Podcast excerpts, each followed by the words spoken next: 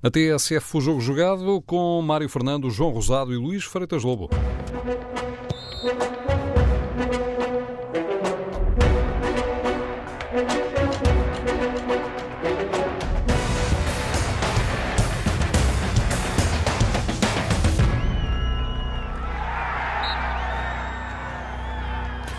Bem-vindos a mais um jogo jogado. Às segundas-feiras, Luís Freitas Lobo e João Rosado falam de futebol. E isto a seguir a um fim de semana em que houve alterações no topo da classificação. Não mudou o líder, continua a ser o Benfica. A diferença é que agora é líder isolado, com dois pontos de vantagem sobre o Futebol Clube do Porto, que empatou em Vila do Conde, enquanto o Benfica ganhou em Braga. Já vamos olhar para este fim de semana de futebol e projetar aquilo que falta do campeonato, três jogos a cada um deles. Mas antes, se me permitem, aqui uma observação que é importante, uma vez que estamos a falar de competições da UEFA. A equipa de sub-19 do Futebol Clube do Porto acaba de ganhar a UEFA Youth League. Na final, bateu o Chelsea por 3-1. Ontem, a equipa de futsal do Sporting sagrou-se campeã da Europa, ganhou a Liga dos eh, Campeões da, eh, da modalidade. João Rosado, eh, dois momentos importantes com equipas portuguesas a ganharem competições da UEFA. Isto não, não acontece assim todos os dias. Não acontece, Mário. Não acontece, Mário, e agora sim está a acontecer. A minha voz chega ao microfone. Antes de mais, um grande abraço para o Luís e para todos os ouvintes. Viva Luís! E, e, é um momento que nos enche de alegria, esta dupla conquista, a nível uh, europeu. Em primeiro lugar, tentando ir uh, aqui por uma ordem um pouco mais uh, cronológica, o futsal do Sporting. Como hoje foi muito bem salientado pelo Presidente da Câmara de Lisboa, há muito tempo que os responsáveis do Sporting perseguiam este objetivo e isto ajuda-nos a perceber várias coisas tem muito a ver com esta ideia que hum, quando se perde uma oportunidade é, é fácil mesmo na elite, na alta competição, se calhar eh, ficar hum, com um comportamento de desânimo e pensar que não vai existir novas eh, possibilidades. O Sporting teve várias e nunca desistiu. E eu creio que um exemplo destes campeões situa-se muito uh, nessa área no sentido de poderem também transmitir essa sensação com trabalho e, sobretudo, com disponibilidade mental e com a consciência que o espírito de campeão não se esgota quando se, ou não se resume à conquista de um troféu, também se vê muito no trabalho do dia a dia e naquelas alturas em que se calhar se está com medalha de prata e provavelmente passa tudo pela cabeça e parece que o mundo uh, vai acabar. E a conquista do Sporting, como a conquista da seleção portuguesa de futsal, no Campeonato eh, da Europa tem muito a ver com diferentes momentos. Disso, sim, nessa altura. Sim, tem, tem, muito a ver com isso, não é, Mário? Portugal também fez várias tentativas, uh, falta concretizar a tentativa ao nível do Campeonato do Mundo, mas ao nível uh, do europeu da modalidade, a seleção portuguesa também em diferentes momentos fez abordagens no sentido de chegar ao fim uh, na condição de triunfadora. Finalmente aconteceu, o Sporting, dois anos depois, faz a mesma coisa. Uh, ao nível uh, sénior e, e, eu creio que no que respeita uh, ao escalão sénior é a primeira vez que acontece uma seleção campeã da Europa, Portugal, e depois o clube no, principal escalão, isto é, na principal competição, na Liga, dos, Liga Campeões, dos Campeões, na Liga dos Campeões, conquistar também um troféu particularmente significativo. E no que toca à conquista da IF League por parte do Porto, também me parece que é possível e é justo fazer este transfer para as seleções nacionais, porque alguns dos jovens que hoje estiveram, dos dragõezinhos de ouro que estiveram ao serviço do Porto e conquistaram o troféu, alguns desses jovens também já tinham sido campeões da Europa de sub-17 e de sub-19 isto permite-nos entender que a tal ligação estrita e que é sempre muito fomentada, desejavelmente é assim entre Federação e clubes, pelo menos a um determinado nível, resulta muitíssimo bem e toda a gente beneficia com isso. Assim também existisse a percepção uh, noutro campo para que esta realidade e esta ideia de toda a gente remar para o mesmo lado, um, oxalá esta ideia fosse sempre assim respeitada em diferentes áreas e em diferentes eh, departamentos para que o futebol português, concretamente o futebol sénior, agora falo do sénior, também fosse capaz de recolher bons exemplos e, e, caminhar para um dia voltar a erguer a, a, principal competição europeia de clubes, como já aconteceu, como sabemos, eh, pelo menos em quadro da Liga dos Campeões com o Porto, há muitos anos com o Benfica, num contexto uh, diferente, e com a seleção que melhor poderíamos desejar, senão a revalidação do troféu. Luís, eh, dois, dois momentos que, como dizíamos no início, não, não acontecem bem todos os dias, não é? Sim, sem dúvida, mas quando olhamos para este jogo do, do Porto, agora com, com o Chelsea, vemos que vemos futebol, vemos jogadores, não vemos dinheiro. Não, não, é o dinheiro que está a, a, decidir. Eh, pegando aqui na última parte do João, não é? desejando que isto possa acontecer a nível sénior, uh, mas é um desejo que sabemos que, que, está muito perto da utopia, porque aí já entra uma dimensão financeira que nos, nos impede de chegar lá. Aqui não, aqui estamos a falar de jogadores de carne e osso, de verdade, no sentido de, de 11 contra 11, sem entrar pelo meio milhões, tantos milhões que fazem as balanças desequilibrarem de uma forma brutal para os gigantes, que cada vez são maiores, eh, enquanto que a segunda linha cada vez mais é segunda linha. E estamos condenados a isso. Penso que, que, as nuvens cinzentas que estão no horizonte eh, anunciam cada vez mais o acentuar dessa diferença. No entanto, a este nível, eh, eles não mexem, porque a este nível é o talento contra talento, e aí damos cartas. Portugal tem ido ciclicamente longe nesta Youth League. Portugal, as equipas portuguesas, o Benfica já fez duas finais, não é? O, o Porto, na época passada, perdeu com este Chelsea nas meias finais, por penaltis. Agora ganha com uma equipa de talento, de jogadores que de facto ainda não foram raptados com as mas pelo dinheiro do, das elites, dos gigantes. Enquanto estiverem cá, têm que ser aproveitados e, e, e espero que o Porto o faça, abraço a equipa principal porque quando eu vejo este miúdo, ainda com 16 anos, como o Fábio Silva jogar, vejo, vejo talento, e o talento é inegociável, o talento não, não se discute, não, é algo que, que depois tem que se potenciar, mas uh, é algo que, que, está acima do dinheiro, não, não é o dinheiro que faz o talento, o talento nós temos, e portanto é tentar aguentar o mais possível estes, estes miúdos, porque o futebol atual, da maneira que está, uh, o dinheiro manda e, e, e rouba-nos uh, esses, uh, esses, sonhos do, o, em face daquilo que é a boa formação que se faz no, nos nossos clubes.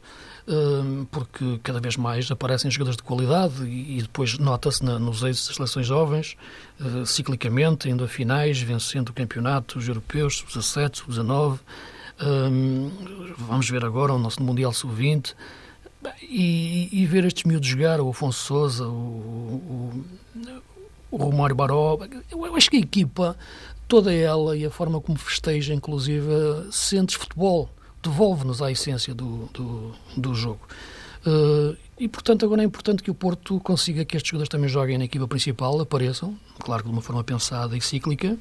Tem que existir uma estrutura de futebol que a entenda e um treinador da equipa principal também que os perceba para os colocar a jogar nos momentos certos, uh, porque estes jogadores jogam muito, não correm muito, jogam muito. Uh, não jogam depressa, são rápidos.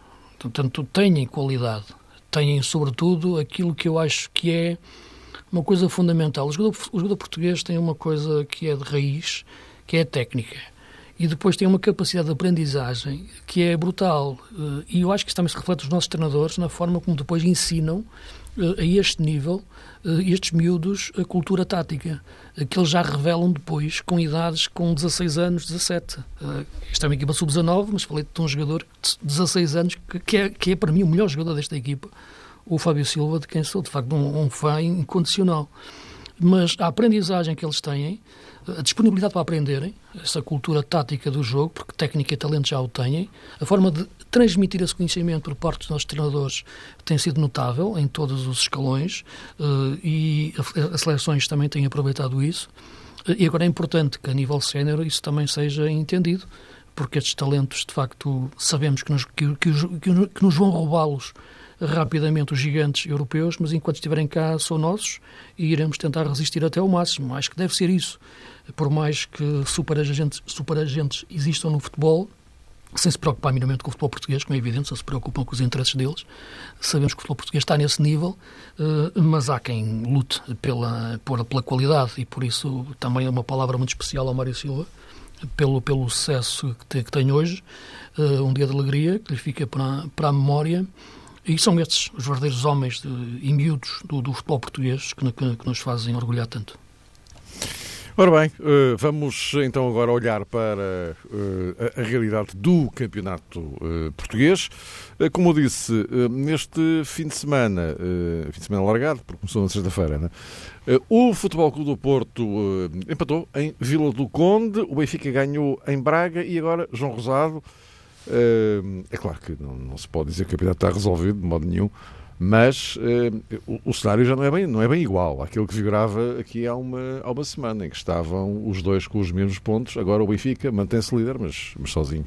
Sim, eu até acrescentaria, Mário, se me permitisses, que hum, as coisas, hum, obviamente, até mudaram muito, considerando aquilo que ao intervalo se verificava no Braga-Benfica e a maneira como o jogo estava a decorrer, neste caso para a equipa do Benfica, que passou por eh, imensos problemas. O Sporting Braga fez uma primeira parte excelente, jogo que entendeu muito bem o que finalmente tinha que fazer perante um determinado adversário, e concretamente a equipa de Bruno Lage e quando o Braga se colocou em vantagem e chegou ao intervalo em vantagem, parece-me que quem estava a ver o jogo e quem tinha também capacidade para fazer alguma projeção eh, sobre o futuro poderia equacionar uma série de acontecimentos que depois acabaram por eh, sofrer, digamos que, uma reviravolta ou foram esbatidos pela resposta do Benfica na segunda parte. E isso, penso eu, deve levar Bruno Lage também a refletir seriamente sobre os motivos daquela apática primeira parte do Benfica, e isto não pode prejudicar nem beliscar o mérito uh, do Braga, mas considerando, por exemplo, o que já se tinha observado, quer na Taça de Portugal, em Alvalade, quer na Liga Europa, o jogo da Alemanha, julgo que o Benfica e concretamente Bruno Lage deixaram realmente que as coisas entrassem ali numa zona de risco eh, que poderia ter provocado, inclusive, uma fatura mais pesada para a equipa do Benfica. E nesse campo, parece-me também que as declarações finais de Bruno Lage, no sentido de relembrar aos adeptos, em primeiro lugar, no sentido de pedir alguma calma e tranquilidade aos adeptos, e depois, relembrando que faltam três finais ao Benfica, são declarações que entram com muito também nessa perspectiva e nessa consciência que este Benfica, mesmo depois uh, do afastamento uh, da Liga Europa, é ainda uma equipa um pouco desequilibrada, que ainda não se encontrou uh, verdadeiramente, não consegue ter assim um rendimento uniforme, porque não me parece normal, independentemente do contexto difícil. Por algum motivo, o jogo de Braga era teoricamente visto se calhar como a etapa mais complicada para a equipa do Benfica, mas atendendo àquilo que se tinha passado em Vila do Conde, considerando o afastamento do Benfica da Liga Europa, considerando o tal exemplo da Taça de Portugal frente ao Sporting, francamente não encontro assim, do ponto de vista exterior, como é óbvio, razões que sustentem uma primeira parte com tantos nervos por parte do Benfica, tantos erros eh, cometidos e, e sobretudo, dando mostras de uma certa imaturidade que eu acho que nem sequer foi exclusivo dos jovens eh, jogadores do Benfica, ou pelo menos dos mais novos. Também os mais velhos erraram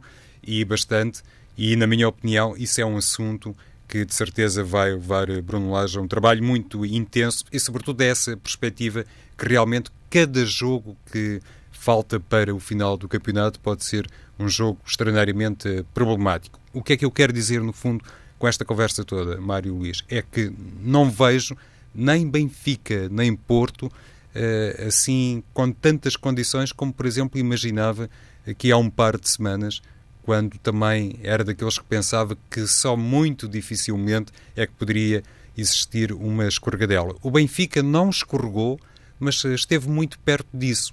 E a atitude da equipa, para utilizar uma expressão uh, genérica, para mim deixa sinais de preocupação que o treinador, muito bem, alertou, sublinhou, em contraponto com o sentimento natural de euforia que já se nota nas hostes benfiquistas. Mas acabou numa goleada, não é, Luís? Sim, acabou numa goleada. E o Porto mas... tinha o pássaro na mão e deixou fugir em 5 minutos. E acabou num empate. Pois. O, resultado dos dois jogos uh, mente um pouco em relação àquilo que foi o jogo, mas conta muitas verdades em relação ao que são as duas equipas. Ou pelo menos aquilo que são uh, as cabeças das duas equipas em muitos momentos dos jogos que podem levar a perder esses jogos ou a perder pontos nesses jogos de, de, forma decisiva. Eu já aqui a semana passada, em relação ao Benfica, que, portanto, começando por quem vai em primeiro lugar, um, eu falava aqui, aliás, discutíamos isso a semana passada, em relação àquilo que foi o Benfica eh, em Frankfurt e aquilo que foi o Benfica no jogo com o Sporting na segunda mão da taça. Uh, que eu acho que foi um Benfica a fazer coisas que não está habituado a fazer e a fazer coisas que só fez porque não sabe fazer outras. Isto é, o Benfica do campeonato é um Benfica ofensivo, na maior parte do tempo em ataque continuado e que, portanto, não sente muito os problemas defensivos que tem uh, em termos de processo coletivo de equipa uh, quando perde a bola, transição uh, defensiva. porque é, de facto, dentro do 4-4-2 de Laje, o momento em que a equipa sofre mais e tem mais problemas. E, portanto, percebendo que se jogando da mesma forma como joga na maior parte dos jogos do campeonato, em que a diferença entre as equipas é enorme, e do, e do Benfica em relação às outras equipas é enorme, tirando os da frente, hum, sentiu que contra Frankfurt e contra o Sporting fora, teria que ter mais cuidados defensivos. E o ter mais cuidados defensivos levou a equipa a recuar muito, eh, inclusive num jogo recuou, levou a equipa a mudar de sistema para 4-3-3, no jogo de Frankfurt com João Félix encostado à, à esquerda, e a equipa ficou muito recuada e sem conseguir sair a jogar. E, portanto, aqui que se colocava em Braga era que Benfica ia-se ter a esse nível, porque o Braga coloca a equipa ao nível de um grande, embora esteja numa fase da época em que existe claramente uma desmotivação do ponto de vista daquilo que, que, que é o, o, frustrar de alguns objetivos que a equipa tinha, uh, ou sonhou ter. Uh, e, portanto, a primeira parte, eu acho que o Benfica entrou demasiado nervoso a esse nível. Acho que a equipa não é que tivesse entrado uh, a jogar para o empate, mas entrou a jogar com o empate, olhando para o Braga com um pouco de estudo e ficando muito atrás. sentiu muito medo, penso eu, a equipa, e, e, nervosismo, porque se falhou muitos passos que, que não são vulgares na transição inicial, na saída, na saída de construção. E o mérito todo para o Braga, na estratégia do Braga, na forma como chegou à vantagem e na forma, sobretudo, como dominou, dominou o jogo, porque podia ter chegado à vantagem sem, sem, sem, sem, ser consequência disso. Agora, a questão que se coloca é porque é que o Braga, na segunda parte, não pressionou tanto, não conseguiu ter esse tipo de pressão. Eu acho que o Benfica libertou-se ao intervalo. Quando esteve a perder, a equipa percebeu que não podia ter aquela postura em campo e acho que o Bruno Lage aí ao intervalo uh, terá tido um discurso que, na minha opinião, uh, sem enfim, não sou mosca, não é como é evidente para estar dentro do balneário, uh, mas acho que ele, o que ele disse ao, ao, intervalo não terá sido a mesma coisa que disse no início. Uh, isto é, não é que disse coisas completamente diferentes, que é ganhar o jogo no início como no intervalo, isso não é, não é isso. Mas a forma como a equipa entrou na segunda parte, solta mentalmente, a impressão alta, uh, empurrando o Braga para trás, no fundo fazendo o que o Braga fez ao Benfica na primeira parte, uh, marcou a diferença. Uh, e isso tem muito a ver com a mensagem que se passa. Uh, e, portanto, agora, ouvindo o João a, refletir sobre a questão do momento do Benfica, eu acho que o momento de, de, incertezas que o João referia na análise dele, eu vou para exatamente algumas indecisões que às vezes o treinador tem porque sabe que a equipa não pode ainda atingir níveis exibicionais muito altos uh, sem ter problemas defensivos. Isto é, quando falo níveis exibicionais muito altos, é cair em cima do adversário assumindo o jogo como se estivesse quase sempre no momento atacante, uh, contra um adversário que sabe que, que, vai dividir o jogo. E por isso fez isso com o Sporting, com o Antrac e com o Braga. Uh, agora, na segunda parte, conseguiu marcar essa diferença para, para o Braga, uh, porque o Braga não conseguiu reagir. E essa questão já entra na questão da análise ao Braga, e o Abel falava exatamente nisso, que a equipa não conseguiu segurar a bola, e falha o Braga taticamente, também, e mentalmente também. A nível de reagir aquilo que sabia-se ia ser a entrada forte do Benfica na, na, segunda parte. E o Braga não conseguiu ter, ter bola naquele momento, não conseguiu parar o jogo, não conseguiu mesmo que isto seja aqui uma parte feia do futebol, uh, queimar algum tempo naquele sentido de demorar a repor a bola em jogo, ter ali aquele momento em que não fizesse, conseguisse que não acontecesse nada no jogo. Agora continuou o jogo pelo jogo e o Benfica pressionou. Uh, e claro, entramos depois aqui num parênteses que, que não é um parênteses, é, é, são as primeiras páginas, que é o romance habitual do, dos casos e, do, e dos penaltis uh, o episódio semanal, né? portanto, todas as semanas temos um episódio. E agora, uh, com o Porto a pedir uma reunião urgente ao Conselho de Arbitragem, o Benfica a pedir uma reunião urgente ao Conselho de Arbitragem. E podem pedir os dois, e podem, pois, e, e pode ser no mesmo dia. Né? O, o que eu acho é que todos têm, têm. Vivemos num país livre e, felizmente, porque há pouco ainda festejamos o 25 de Abril e, sobretudo, em memória àqueles que, que, o, que o conseguiram. Eu penso que toda a gente tem legitimidade e os clubes têm legitimidade de defender os seus, os seus interesses, como, como, eu, como eu referi, e, e fazê-lo de forma veemente. Agora, não podem, é com isso, arrastar o futebol português para um estado de, de, de para um clima, para uma atmosfera de, bélica em que se torna impraticável, impossível, irrespirável estar no futebol uh, pelo jogo, porque estamos constantemente a ser. Uh, absorvidos por climas de suspeição e, e de falta de, de, respeito a todos os níveis por valores mais básicos da, da educação, uh, não pondo em causa, como é lógico, aquilo que são os erros de arbitragem que acontecem para um lado ou para, ou para o outro e quem tem razão em, em reclamar deles, porque também fazem parte do jogo, mas não são o jogo todo.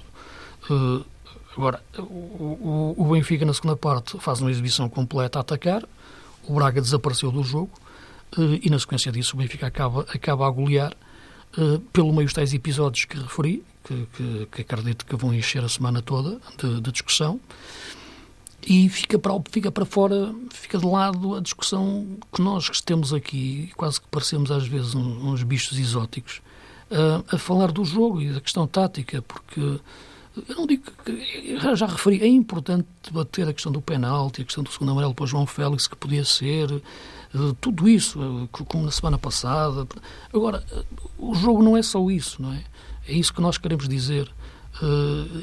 E é sobretudo duas equipas. A primeira parte do Braga é fantástica, a segunda parte do Benfica também é muito boa, a todos os níveis. E o Braga não conseguiu pegar na bola na, na, na segunda parte. Isso é que é estranho, de facto, no, o Abel não ter conseguido que a equipa na segunda parte fosse adulta. Estamos já a três jornadas do final do campeonato é. Eh, e... o Braga tem falhado sempre essa última fronteira. Mas a questão é que o Porto empatou.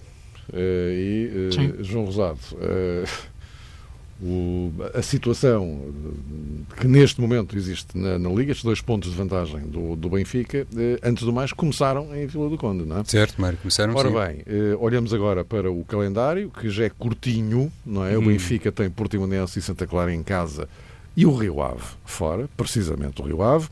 O Porto tem Aves e Sporting em casa e pelo meio uma deslocação à Chapana para jogar com, com o Nacional. É este o quadro, é o que sobra a cada um deles. E... Mas o quadro, Mário, tem essa linha comum, não é? Esse dominador comum. A qualquer momento pode acontecer o impensável, como o próprio Porto acabou por experimentar em Vila do Conde, porque estava com dois golos de vantagem. E convenhamos também, não é muito normal o Porto ficar, eh, enfim, tão sujeito por culpa própria a este género de deslizes. E nessa perspectiva. Perder, perder uma vantagem de dois golos já tinha acontecido neste, neste campeonato. Mas Agora, nos, final... nos, últimos cinco minutos, é que não. É, não. Isso é que é muito estranho, Mário. E, e Sérgio Conceição, vai à verdade, independentemente de tudo o resto depois, enfim, a estrutura do Porto, como a do Benfica, e noutros casos a do Braga, e noutros casos a do Sporting faz, mas Sérgio Conceição, e muito bem, chamou a si toda a responsabilidade. Não se escondeu debaixo de erros da A, B ou C. Disse que a equipa não se tinha comportado bem, mas o primeiro responsável e as pessoas uh, do Porto que estiveram mais atentas ao discurso do treinador, de certeza que lhe fazem essa vénia. As primeiras palavras de Sérgio Conceição foram precisamente para fazer um reconhecimento de culpa e que se a equipa, penso que foi esse o sentido do discurso, não correspondeu uh, inteiramente àquilo que era desejável na etapa final do encontro, claro que, como uh, primeiro culpado, eh, ter-se sempre que encontrar o treinador. E Sérgio Conceição, mais uma vez, penso eu, foi valente nisso ou simplesmente honesto. Se calhar nem é preciso que uma pessoa seja excepcionalmente corajosa nesses instantes, basta respeitar a sua própria uh, personalidade, o seu próprio perfil para se manter assim uh, frontal e idóneo. E Sérgio Conceição teve essa capacidade e eu gostaria de destacar isso, até porque há pouco falavas com o Luís sobre esta guerra de comunicados, à 31ª jornada. Eu também, quando li essas notícias, fiquei hum, outra vez intrigado sobre isso. O que é que, o que isto pretenderá... dizer é que vai assim até ao fim. Não, não... Oh, Mário, não vai ilusões, assim até ao é? fim, mas vamos lá ver. O que é que os clubes querem com isto? Em primeiro lugar, quando fazem este tipo de pressão mediática, quando eh, anunciam aos seus adeptos, às suas massas associativas, que estão completamente espertos e atentos a determinados erros, se calhar isso nunca deveria validar uma ação desta natureza na 31ª jornada. Eu percebo, na fase inicial uh, do campeonato, para determinados episódios, seria sempre possível, enfim, convocar todos os agentes, falar com toda a gente, no sentido de se perceber que ainda há muita margem de manobra para as coisas se emendarem, para serem corrigidas e para que a temporada possa eventualmente decorrer debaixo de outros moldes e, sobretudo, eh, não tão eh, sujeita a tanta suspeita. Agora, na 31ª jornada, vir pedir reuniões eh, com caráter de urgência, parece-me que é inevitável concluirmos que isso só se destina a fazer pressão. Nada mais está aqui verdadeiramente em causa. E se em vez de praticarem esta guerra de comunicados, em vez de entrarem nesta guerra de comunicados, se calhar o que teria sido mais bonito e, atenção, vou dizer uma coisa, penso que não me escapou uh, à atenção, mas se escapou, uh, depois farei o reconhecimento disso. Ninguém deu os parabéns ao Sporting pela conquista do futsal, do título europeu. Se calhar ainda ninguém se preocupou em dar os parabéns ao Porto pela conquista da IF League. E os clubes rivais, aqueles que em determinados momentos se preocupam tanto com a indústria do futebol e querem sentar toda a gente à mesma mesa, em vez de reconhecerem o mérito desportivo uh, do rival, vão pela lógica da guerra dos comunicados. Isso é que é uh, particularmente preocupante e deixa, no fundo, pensar que os árbitros que vão apitar as últimas jornadas, e atenção, Mário, acho que isto vale tanto para a questão do título como para a questão das descidas, porque há confrontos diretos particularmente melindrosos. Eu penso que o Conselho de Arbitragem, mais uma vez, se vai deparar com esse problema. Como é que vai fazer uma distribuição de competências? Será que tem recursos para isso, para se poder também proteger de mais polémica e controvérsia? Não apenas relativamente à guerra, entre aspas, Uh, há pouco o Luís dizia com ou sem aspas, mas pronto, agora vou dizer com aspas, à guerra Benfica-Porto, mas também relativamente à questão das descidas, porque há ali de facto um calendário, ou o calendário reserva-nos confrontos uh, fraticidas. Mas diz, Luís, sim. Sim, não, vai, vais ter isso até ao fim, não, isso, isso, é impossível, vais ter essa guerra até ao fim, com ou sem aspas. E, ter... e não é a primeira vez que se vê. Não, e vais ter esse, vais ter esse clima até ao fim. Isso parece-me que já não é uma questão só de cultura, é uma questão de educação, ou, falta de educação. Uh, independentemente, repito, de defenderem os seus interesses os clubes, mas há formas de o fazer e timings de o fazer uh, e razoabilidade de, de, de o fazer, uh, independentemente da justiça de, de, cada um. Isso aí, não, não me meto nisso como é evidente. Uh, tu, tu, neste momento, e faltam, faltam três jogos para, para acabar o campeonato, continuamos a discutir e, e, e, no fim dos jogos uh, lances que aparentemente eu estou à vontade porque enfim já temos estas nossas conversas há 10 anos uh, nunca fui a favor de meios tecnológicos no futebol. Vocês façam-me essa justiça. Sempre disse que não ia resolver nada tirando questões objetivas que são as questões de é dentro ou fora a bola entrou ou não entrou está ou não está fora de jogo. E o está ou não está fora de jogo em Portugal não se consegue porque não há meios técnicos uh, suficientes para isso. Uh, agora, discutir lances subjetivos não resolve nada. Portanto, uh, várias pessoas têm opiniões diferentes em relação a ontem, por exemplo, ao lance do penalti do João Félix. falei, estou a falar neste porque foi ontem, como pode falar em relação ao lance do penalti do Militão em Braga, no, no, na mesma área até, no jogo do Porto. Uh, havia um VAR. O VAR multiplicou as discussões, multiplicou as suspeições, uh, multiplicou os problemas na cabeça dos árbitros e piorou as arbitragens. Eu acho que as arbitragens estão piores com o VAR, na minha opinião. Porque os árbitros estão condicionados, embora devessem se sentir protegidos, uh, tomam decisões de uma forma, não digo mais leviana, mas tomam uma decisão mais rápida, no sentido de, de, do processamento de, daquela metralhadora na cabeça para decidir logo, porque sabem que se errar, alguém do VAR vai dizer que errou. Mas não vai porque esse erro é um erro que não é visto assim dessa forma, a não ser que seja uma coisa grosseira, uma bola vai entrar e alguém tira-lhe com a mão.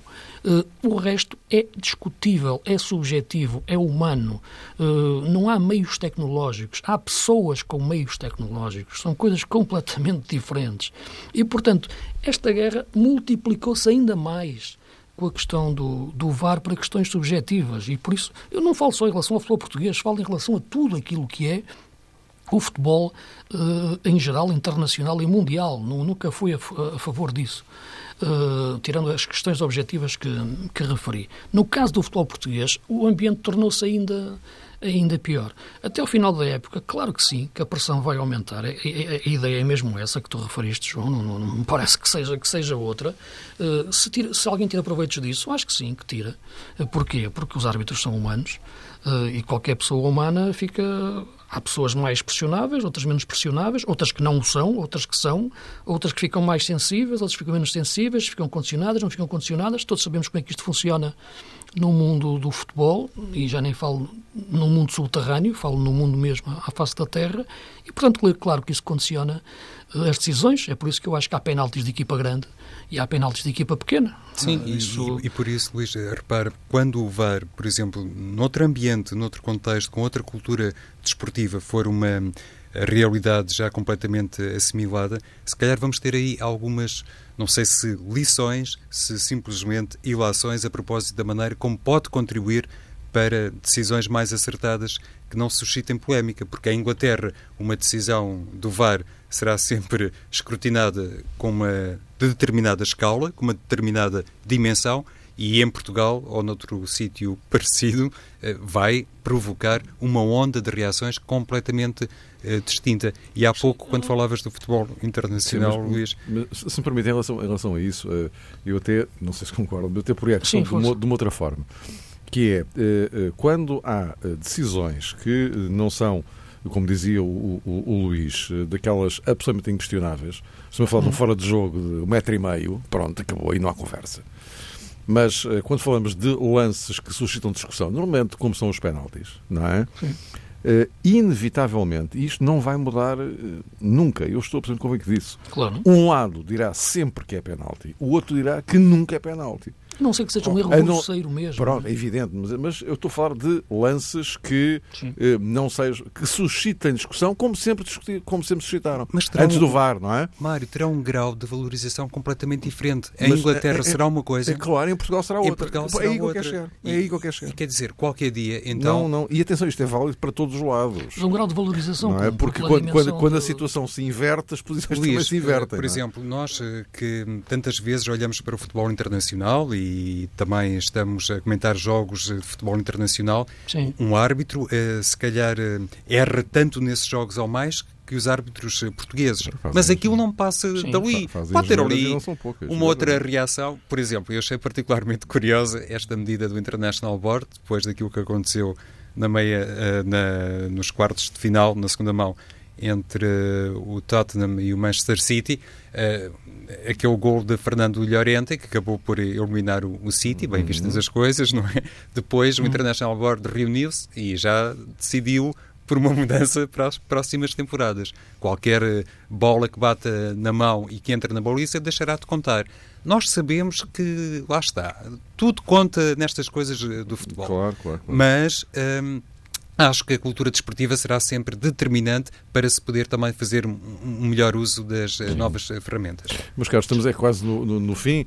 Eh, vamos, uhum. palpita-me que vamos voltar à mesma história daqui a uma semana, porque isto, como Sim, vocês dizem. aberto, e, não é? Não está resolvido. Claro, claro, um debate em aberto, não está. Não está o, o campeonato, E o campeonato. campeonato, não, é um debate em é aberto, é um debate em aberto e um campeonato em aberto, não é? Sim. Portanto, vamos continuar com isto. Já agora, para aproveitar os minutos finais, em relação ao, ao Sporting, com a derrota do, do, do Braga. Uh, penso que a questão de, do terceiro lugar para o, para o, Sporting não, já, nem se, já nem se questiona. Uh, agora, uh, um minutinho e meio para cada um, não temos muito tempo. Acham que ainda é possível que o Sporting consiga um bocadinho mais acima do que o terceiro? Muito rapidamente, muito rapidamente, Mário. Talvez, por uma razão muito simples, e veremos o que é que acontece. É porque agora vai, nestas próximas duas jornadas vai acontecer uma coisa ao contrário do que tem acontecido, que é o Porto ter a jogar primeiro tem jogado o Benfica em segundo, não é? Portanto, e quem vai à frente, não é? Isto é Agora na próxima é o contrário, é primeiro o Benfica, depois o Porto. E a seguir também, uh, quando vai, o Porto jogar na Madeira com, com, com, o Nacional e o Benfica depois com o Rio Ave, em Vila é do Conde. É isso, é isso, ao contrário. Uh, é. Não é? Exato. É, depois inverte. Uh, diz, diz, diz, diz. O que tem acontecido é que as vitórias do, do Porto têm colocado pressão em cima do Benfica de ter que ganhar para voltar novamente para, para primeiro. Uh, agora é um pouco diferente. O Porto tem que ganhar exatamente para manter uh, pressão sobre, sobre o Benfica. Eh, eu, eu, penso que eh, eh, jogar, jogar primeiro acaba por, nesta fase em que o Benfica passou a ter uma vantagem de, de dois pontos e depois do, Benfica, do Porto ter perdido aquele, aquele, empate, aquele empate em Vila do Conde, coloca as coisas de forma diferente.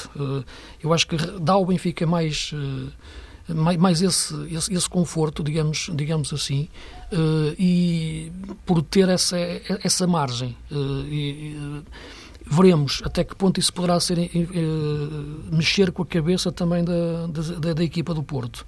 Sendo, uh, que, sendo que, só para concluir, João, uh, estamos mesmo em cima, sim, Luís, desculpa. Sim, força, desculpa. Uh, sendo que agora há a questão da tal almofada. A almofada que o Benfica tinha depois do jogo com o Dragão e perdeu logo conseguir com o Bolonenses. Verdade, mas... Bem, é verdade que agora só faltam três jogos, é diferente. Mas parece que este Benfica não pode ir ao divã nem à almofada porque dá-se muito mal com isso e tem um comportamento péssimo quando começa a olhar muito para determinadas vantagens que, pelo menos do ponto de vista teórico, se estabelecem e aqui até ultrapassará o nível teórico porque há também essa diferença pontual. Eu concordo com o Luís, não sei até que ponto o Sporting pode aproveitar um determinado contexto psicológico. Se, por exemplo, o Benfica já entrar ainda com mais vantagem, com a almofada e com o lençol, para a última jornada em condições de festejar o título, não sei se o Sporting não pode tirar um proveito disso, mas, claro, também tem que jogar com um resultado prévio mais negativo por parte uh, do Porto.